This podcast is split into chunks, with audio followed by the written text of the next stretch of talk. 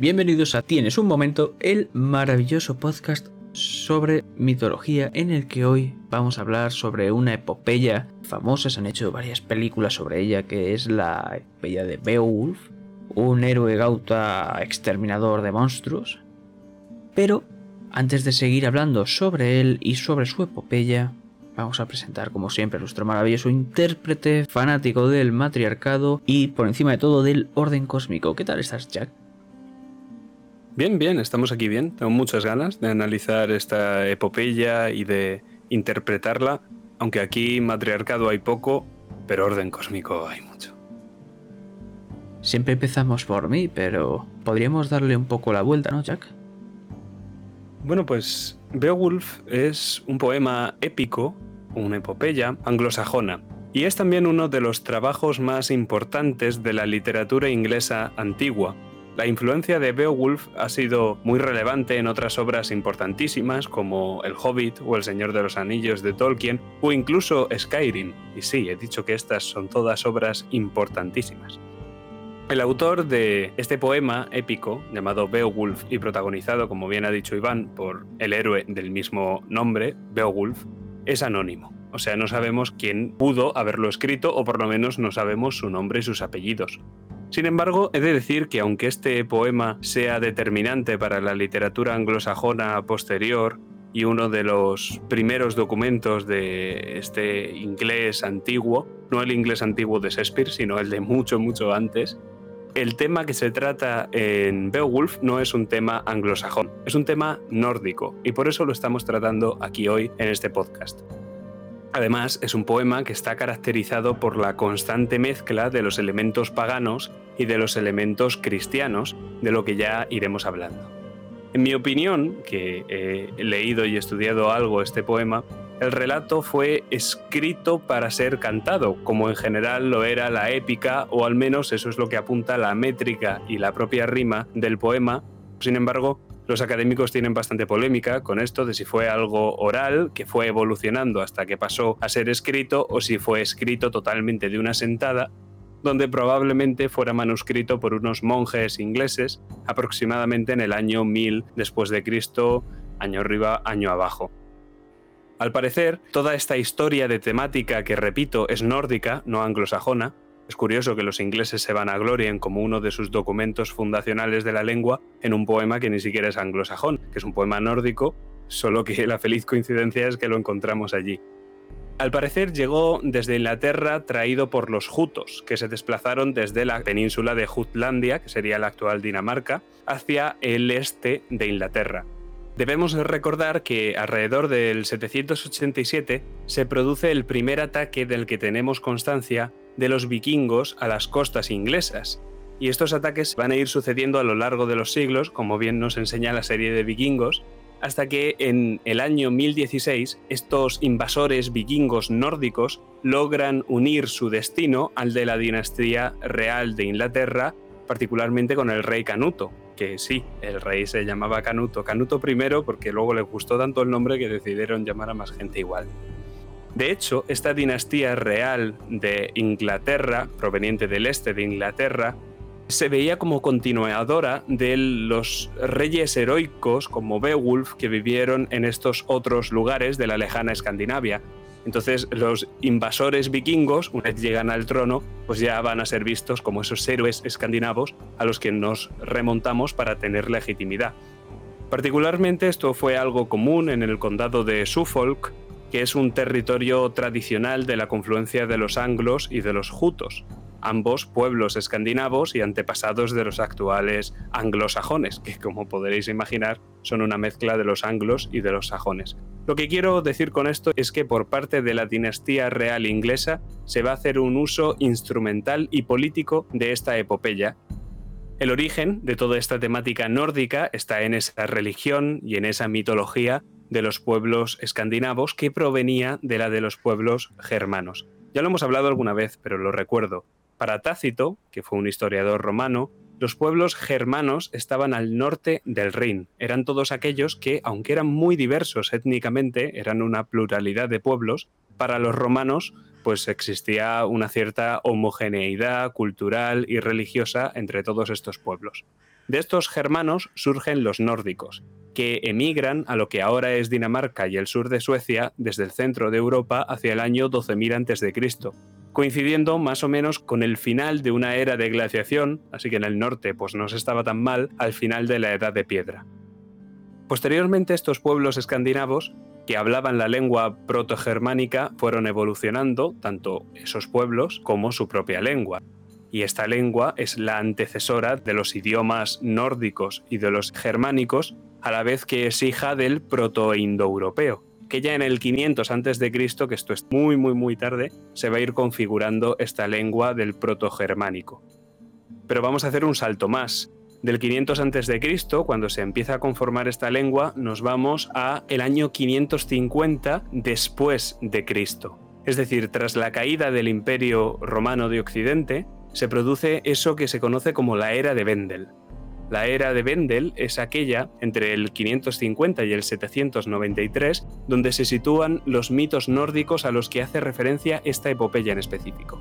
O sea, mientras que esta epopeya se escribió en el año 1000 después de Cristo, al periodo al que hace referencia es 500 años antes. La saga Volsunga, esta de Sigmund, Sigurd y todo esto que ya hemos tratado en este podcast, también dataría de este periodo.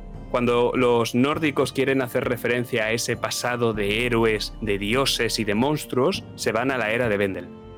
Los reyes de este periodo son de un carácter prácticamente legendario ese es el caso de Beowulf y ese es el caso de los otros héroes y reyes que vamos a ver en esta epopeya. Tenéis que entender que esta es la etapa en la que las tribus escandinavas se convierten en reinos que eran bastante poco influyentes. O sea, eran influyentes entre ellos porque al resto de Europa ni le iban ni le venían lo que pasaba aquí. Y de hecho, y esto es bastante interesante, la referencia que se hace a Beowulf como un Gauta es bastante posible que se refiera a los godos, godos de los que luego provienen los visigodos y los ostrogodos que tuvieron una diáspora por Europa que les va a llevar desde muy distintos lugares, por ejemplo Bulgaria, el norte de la península itálica o la propia península ibérica. Además, se hace referencia en el propio relato a que estos gautas cruzan el mar para llegar a Dinamarca, así que probablemente vinieran de Suecia, y más concretamente de la isla de Gotaland, que es de donde se piensa que son originarios estos godos. Así que cuando os hablen de gautas, pensad que probablemente sean godos. Y que lo mismo entre el rey Rodrigo y Beowulf, pues aparte de muchos años, no hay tantas diferencias. Hijo de Hecto, sobrino de Higlac y Higeda. Quedaos con estos nombres porque se mencionarán varias veces. Sobre todo si os leéis la propia epopeya, todo el rato están diciendo Beowulf, hijo de Hecto. Pero, ¿qué significa Beowulf? Bueno, pues Parece ser que Beo es abeja y Wolf es lobo, dando así algo como el guardián del pueblo, que después de ver lo que va a hacer, pues tiene algo de sentido, ¿no? Yo tengo que el lobo de las abejas es el oso. Eso es Beowulf, un oso. ¿Qué te parece esa traducción? Cualquiera de las dos a mí me gusta. El oso guardián del pueblo. Volvemos a hermano oso. Antes de ver un poquito más de Beowulf, vamos a hablar sobre Skill. ¿Por qué? Porque Skill viene a Dinamarca en un barco que se va a la deriva. Vive en pésimas condiciones y poco a poco empieza a ganar renombre hasta que llega a convertirse en un super rey, que va a ser el fundador de la dinastía Skildinga. Tiene un hijo llamado Beowulf, pero este no es nuestro Beowulf, este es el Beowulf Skildingo. Llega la hora de la muerte de Skill y llenan de cuantiosos tesoros su barco funerario sus hombres. Desaparece el barco sin dejar rastro. Nadie sabe qué pasa, nadie sabe dónde se ha ido. Y esto nos recuerda como cuando llega a la deriva de pequeño, ¿no? No sabemos cómo viene, no sabemos cómo se va. Tengo aquí un par de fragmentos. Es así como un joven se sabe lograr, ofreciendo regalos en casa del padre, que luego de viejo al venirle batalla, rápida acuda animosa a su gente, le apoyen los hombres. Aquí se hace un salto de versos donde muere Skild y entonces ya es cuando han acudido los hombres al funeral. Ya estaba dispuesto con proa curvada y cubierto de nieve el navío del rey. Fue colocado el griego señor dadivoso de anillos a bordo del barco, al pie de su mástil. Y es que aquí recuperamos otra vez ese ofrecer regalos, ¿no? Del principio con el egregio señor dadivoso de anillos. No es que se regalasen exactamente anillos, era bastante más popular el regalar brazaletes. Los reyes germánicos solían tener este epíteto de repartidor de anillos, que os podría sonar más si nos vamos al Señor de los Anillos, ¿no? Y además hay un brazalete propiedad de Balder, que es el Draupnir, que también cumple con esta función y que también es entregado en la pira funeraria de Balder cuando Balder muere, lo vimos en el mito anterior, y es el único que sobrevive de la pira funeraria y tras esto se lo queda Odín. Entonces Odín se convierte en el otorgador de los anillos, ese entregador de los anillos, que al final lo que hace el rey es elegir a los jarls y entregarles los anillos que son indicativos de poder. El Jarl sería una figura similar a la de un conde en nuestro medievalismo occidental. Hemos hablado antes de Skill, ¿no? Como que ha venido de la nada, se va otra vez de la nada. Háblanos un poco más de Skill, Jack. Skilled es lo que en mitología se conoce como un expósito. Y me diréis, no solo en mitología, es una palabra más o menos común de la lengua castellana. Sí, pero es que curiosamente hay muchos expósitos en la mitología. Un expósito es un recién nacido del que se desconoce su origen. Y de hecho por eso se hace esta referencia a un dormido que aparece en un bote en medio del mar. Hay muchos otros expósitos que no están ligados al mar, como por ejemplo Rómulo y Remo, pero me quiero centrar en los que sí, en los que están ligados al mar y el agua, como es este mismo Skill. Por cierto, en esta parte del poema se hace referencia a la región de Escandia, que sería el sur de la actual Suecia, que es de donde provienen los godos. Entonces, otra evidencia más, por así decirlo, de que los gautas son los godos. Me parece curioso también que Skild significa escudo en nórdico antiguo, y eso nos recuerda al dios olvidadísimo que es Ul. Es un dios que aparece en las Edas y que estaba caracterizado por usar como barco un escudo, su culto parece que fue bastante importante, pero como pasó con el de Tyr, pues al final fue siendo suplantado por otros dioses y acabaría desapareciendo. Entonces, me parece muy curioso que significando skilled escudo y usando Ul como barco, su propio escudo, esta vinculación que tenemos entre este héroe y este dios. Pero os hablaré de otros expósitos. ¿Os suena Moisés? Pues en Éxodo 2.3 la Biblia relata cómo la madre de Moisés oculta a su niño de aquellos que piensan matarlo y lo introduce en una cesta de cañas entrelazadas que se ha impermeabilizado con brea para que el bebé pueda flotar por el río Nilo. La historia de este niño expósito se repite también con Sargón, el legendario rey de Akkad. Dice, mi madre, una sacerdotisa, me concibió y dio a luz en secreto me acostó en un cesto de juncos, selló su tapa con brea, me dejó aquí a la deriva en el río del que no podía salir. El río me mantuvo a flote y me llegó hasta aquí, un aguador. Porque siempre estos expósitos van a acabar siendo criados por alguien, eso es común, ¿no? Y como bien ha dicho antes Iván, al final Skild, que viene de la nada, del agua, sin más, se convierte en el gobernante de Dinamarca, fue el primer rey de todos los daneses y fundador de esta dinastía en torno al siglo IV y siglo V, que son los Iskildingas, o los Iskildingos, o como lo queráis llamar. De hecho, en algunas fuentes se menciona que este Skild es hijo o por lo menos descendiente de Odín. De esta forma, Skild y toda la dinastía real danesa estaría sacralizada, al remontarse al padre de todos dentro de su línea genealógica. Pero Jack, y el tema del funeral, antes nos has hablado un poquito de Balder y el anillo y todo esto, pero ¿qué es lo que pasa con el funeral de Skild? Sí, se me olvidaba, la verdad. Vamos a ver, Beowulf termina igual que empieza, que es con el funeral de un héroe. Pequeño spoiler del final, os iréis acostumbrando. Skild, el valiente y su detallado funeral, describiendo el ajuar funerario y todo esto, es una de las partes principales del poema. Principal porque se encuentra al principio, no porque sea clave para cosas posteriores. Y luego además se vuelve a rescatar esta figura del funeral y de la descripción del ajuar al final del poema, ¿no? El funeral recuerda muchísimo al del dios Balder, y de hecho por las cosas que contiene el ajuar veis que están exagerando, ya que vamos a remontarnos en la epopeya a un pasado dorado, idealizado en la era de Vendel, pues que el rey tenga el oro que le dé la gana, ¿no? En la epopeya se dice, ya estaba dispuesto con proa curvada y cubierto de nieve el navío del rey, que fue colocado por el egregio señor, el dadivoso de anillos, al pie de su mástil. Abundaban allá los tesoros y adornos de tierras lejanas. No sé de otra nave que así se equipara, con armas de guerra, espadas, arneses y cotas de malla, repleta quedó de magníficas joyas que lejos con él deberían partir en poder de las aguas. Este modo de enterramiento es muy poco cristiano por la incineración que tiene, lo cual va en contra de la resurrección de la carne y de la resurrección de los cuerpos, de la que ya hablamos en el anterior podcast, y es algo principal de la parusía, es decir, de la segunda venida de Cristo, tenemos que estar todos con nuestro cuerpecito intacto, porque si no, ¿cómo nos vamos a levantar de las cenizas? De hecho, los padres de la iglesia, esto es muy divertido, tenían un montón de problemas porque si volvíamos a ser carne otra vez, ¿qué pasaba con los caníbales? Claro, si uno se comía a otro, como que entraba dentro de su cuerpo. O peor, que es que luego lo digería. Entonces, eso de verdad quitaba el sueño a un montón de padres de la iglesia. Pero bueno, no me quiero detener ahí. Este enterramiento es bastante similar a lo que tenemos en las crónicas de un rey anglosajón del siglo VII en Sutton Hoo, del que también pues tenemos pruebas, y luego el embajador árabe Im Fadlan, hacia el año 921, nos describe también el funeral de un jefe vikingo sueco de esta forma. Llevaron a la orilla el barco del difunto. Una joven esclava se ofreció a acompañarle y quedó esperando, borracha y estrechamente vigilada, mientras se hacían los preparativos.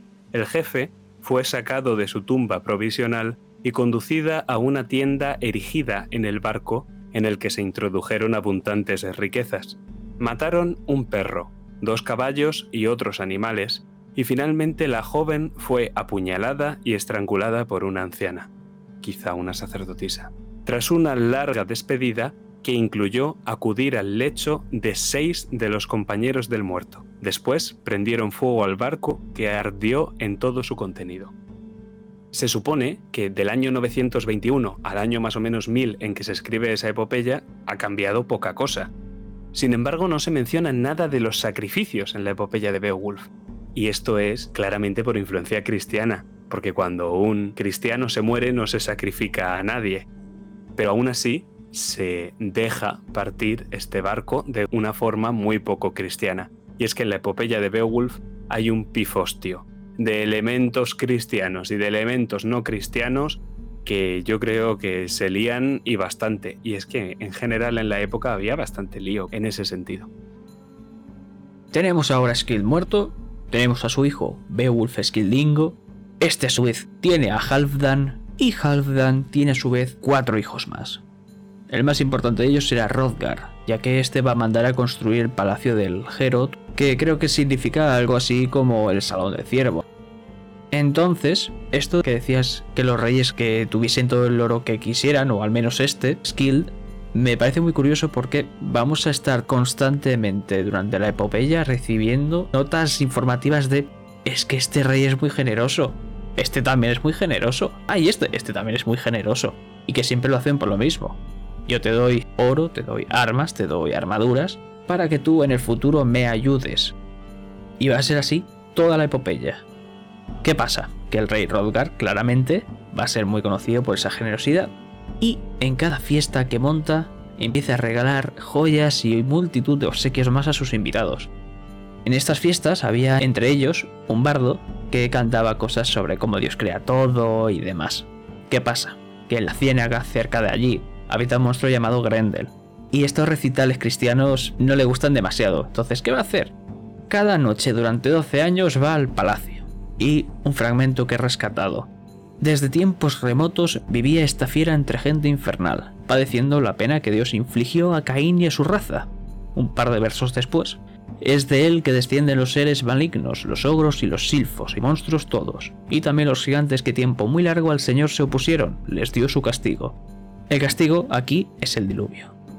Muy curioso estos versos 95 y 100 ligando el linaje de Caín, lo primero a los seres malignos del folclore escandinavo, ¿no? Esta referencia a los silbos y todo lo que nos has hablado. Y en segundo lugar, esta referencia a la lucha entre los gigantes y Dios, con lo que se dice que los gigantes fueron derrotados, como tú bien has dicho, con el diluvio. Bien, tú te lees la Biblia y no ves ninguna lucha entre gigantes y Dios. De hecho, a lo que nos recuerda es a la gigantomaquia griega, donde sí que hay recogida en los textos una lucha, no es algo propio de la tradición popular. Entonces, de nuevo, reitero, el pifostio que esta gente tenía montado en la cabeza era una cosa interesantísima. Quizá es un vestigio de esta mitología nórdica, donde sí que había luchas literales entre dioses y gigantes. Hemos hablado mil veces de ellas en el podcast. Pero yo creo que aquí Grendel, más que molestarse por el cristianismo como tal, porque Beowulf no es el rey cristiano por excelencia, lo que simboliza es la maldad y los celos, pero a la vez ese monstruo habitante de los pantanos. De hecho, su nombre significa habitante de los pantanos. Vive apartado de la civilización como una suerte de gigante, un etón, es caníbal, de hecho, como eran los gigantes, los Jotun.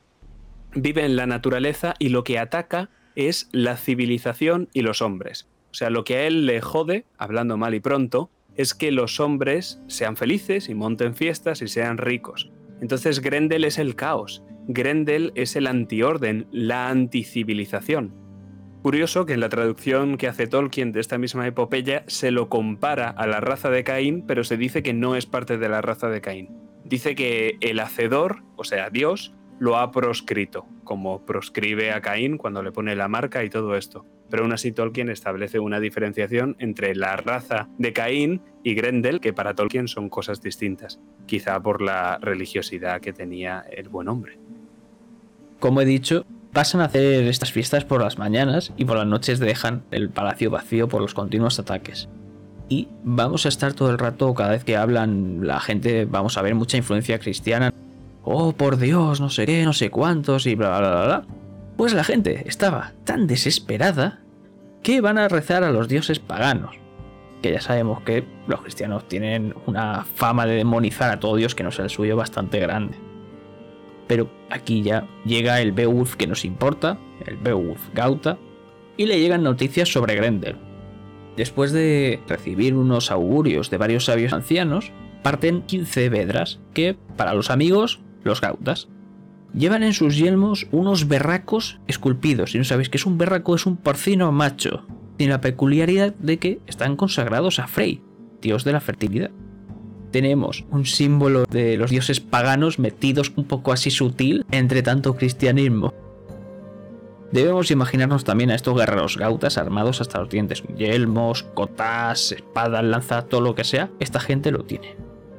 Beowulf es un príncipe gauta es el hijo de Hector, como os he dicho antes, y el rey de allí es su tío Higlac. Pues el rey Rodgar, después de llegar y todo esto, le dice a Beowulf que él lo conoce porque lo vio de pequeño, porque entregó varios regalos a los gautas y ahora está diciendo que han venido a ayudarle a cambio. Volvemos otra vez a la idea esta de ofrecer regalos para que me ayudes en el futuro. Durante esta conversación, Beowulf dice, mira, Grendel es algo así incivilizado, no lleva armas, no lleva armadura. Voy a pegarme con él a puñetazo limpio. Luego también empiezan a uno de los gautas a narrar una épica hazaña de Beowulf y Breca, donde después Beowulf explica la verdadera historia, o según su versión, en la que Breca y él no están rivalizando ni pierde él, sino que están cinco días juntos en el mar, armados, con armaduras, en el mar, sobreviviendo contra monstruos marinos. Y claramente él supera a Breca por mucho, no como el compañero este dice. Entonces, llega la noche, todo el mundo se pira, excepto los gautas. Y se insinúa que Grendel duerme a todos excepto a Beowulf, que este espera impaciente, sin armas ni protección alguna, recordemos. Que si habéis visto la película, pelea desnudo. No. En ningún momento dice que pelea desnudo. Se quita la cota y el yelmo. La ropa no. Pero bueno. Grendel devora a uno de los gautas antes de ir a por Beowulf y este no le ayuda porque se hace el dormido. Entonces cuando Grendel pone una mano encima del héroe, siente un temor abismal e intenta huir, pero la descomunal fuerza de Beowulf, que a mí me recuerda un poco a Heracles, no le permite escapar rompiendo los dedos al monstruo. Y si recordáis la pelea que tuvieron Gilgamesh y Enkidu, que era súper épica, pues aquí va a ser lo mismo, en el que literalmente te dicen que destrozan todo el palacio. Grendel no puede ser herido por el hierro, ya que hechizaba las armas de los compañeros de Beowulf. Y Grendel al final se ve superado en combate cuando el héroe Gauta le arranca el brazo sin armas y hace huir derrotado a este monstruo a su ciénaga. Beowulf lo que va a hacer es colgar en el exterior del palacio el brazo de Grendel y después varios hombres del rey buscan el rastro de Grendel hasta hallarlo muerto en el cenagal. Algo curioso es que volviendo un bardo, porque aquí siempre encontramos bardos, está cantando varias hazañas y las está comparando las de Beowulf con las de Sigmund. Que aquí se le atribuye a él la muerte del dragón y no a su hijo Sigurd. Se le conoce a Sigmund en esta epopeya como el hijo de Bels. También comparan al gran Beowulf con Hermod, que fue un rey que le salió bastante rana y tuvieron que exiliarlo por ser mal rey y más tarde asesinarlo. Al pariente de Higlac mucho queríanlo todos los hombres, el pariente de Higlac, Beowulf. No así con el otro al que el mal dominó. Aquí se refiere al mal rey Hermod, creo que queda bastante claro, ¿no? Llegamos al final. Rodgar celebra un banquete en el que se le otorgan numerosos tesoros a Beowulf, y el rey toma al héroe como hijo, y el bardo también relata una historia de fin, pero para este podcast no es relevante. Lo que sí que también es un poco relevante es que la reina también vuelve a aparecer para dar más regalos a Beowulf, entre ellos un collar que se compara con el de Freya. Pero hemos hablado del matador de monstruos de Beowulf en el mito. ¿Tú qué tienes que hablarnos sobre Beowulf? Antes que nada, clarificar un par de cositas. Beowulf combate sin armas y esto recuerda a otro episodio de la mitología nórdica donde es un dios al que yo lo compararía con su fuerza más que con Heracles yéndonos a otra mitología lo compararía con Thor. Thor en el mito en el que le roban el Mjolnir también se ve abocado a pelear sin armas y esto es bastante parecido a lo que acaba haciendo Beowulf. Además, de forma bastante similar, Thor o Thor también es un asesino de monstruos, que es la característica principal de Beowulf como héroe. En segundo lugar, quería mencionar únicamente esta comparación entre Beowulf y Hermod, que yo creo que es la dualidad típica que se da entre el héroe y el villano. Hermod, como bien has comentado antes y como hemos tratado ya en este podcast, es un rey que le salió rana, es decir, que se volvió un tirano y que luego tuvieron que matarlo, que es lo que se tiene que hacer con los tiranos, o sea, asesinarlos para que sean sustituidos por un nuevo héroe que ya se ha alzado a la realeza. Luego también quería mencionar que se han encontrado unas grandes edificaciones superpuestas, construidas unas sobre las otras a lo largo de los siglos, en la ciudad danesa de Legre, en la isla de o Legre, o no sé cómo se pronuncia, no sé danés, en la isla de Selandia, la más antigua de todas ellas es del siglo VI y se piensa que podría ser Georot. Es decir, que tenemos evidencia histórica de algo muy parecido a lo que se cuenta en la epopeya de Beowulf. Además es curioso porque este Georot hipotético medía el doble de lo que suele medir una casa grande usual en esta época. Las casas normalmente, las casas grandes, o sea, de nobles, solían medir unos 25 metros y esta medía 50, o sea, era realmente excepcional y se piensa que esta sería la casa central, una suerte de palacio de todos los isquildingos. Y ya en segundo lugar quería comentar todo este asunto del mix religioso que hay aquí para irnos del podcast sabiendo un poco clarificando todo este asunto. De nuevo me remonto a la edad de Bendel. No se sabe muy bien cuándo fue compuesto el poema, pero el poema se remonta hasta aquí. El poema, si es que fue algo oral y no se escribió solo de una sentada, probablemente fuera compuesto entre el siglo VIII y el siglo XII. En el siglo VIII o el siglo IX, Dinamarca ya estaba coqueteando con el cristianismo. Entonces, aunque ya acabaría siendo cristiano a finales del siglo X con Harald Bluetooth, efectivamente, Bluetooth como lo de los móviles, podemos encontrar todavía el paganismo aquí y de hecho me remonto a ese podcast que hicimos sobre los trolls hablando del folclore nórdico tardío para que veáis que realmente, por muy cristiana que fuera la iglesia sueca, en el siglo XVII todavía seguía manteniendo la existencia de los elfos. Entonces hay una lucha constante entre estos elementos paganos y estos elementos cristianos, elementos paganos que por cierto son nórdicos más que anglosajones, aunque había pocas diferencias, pero bueno, ya hay diferencias.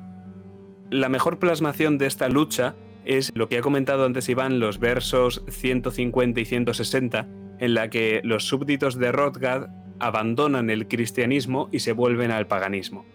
Pero lo más curioso no es que hagan esto, que como digo esto es algo que podría pasar, sino que el propio relator sea el que castiga el comportamiento. Y leo, desgraciado será el que a través de su malicia enemiga confíe su alma al abrazo del fuego, que es volverse pagano, desamparado de cualquier cambio en su suerte o de ningún consuelo. Bienaventurado será el que después de la muerte vaya buscando al Señor, buscando paz en el regazo del Padre. Es decir, el que relata o escribe este poema de Beowulf es moralizante y es claramente cristiano. Sin embargo, reconoce el paganismo que había en la época y también en la actualidad reconoce también esa mezcla que hay de elementos paganos y de elementos cristianos, como lo que ya hemos comentado de los funerales, por eso tiene este cacao tan importante. Un cacao que se daba en la época y un cacao que cuando se compone este poema pues seguía vigente. No tan fuerte, pero seguía vigente.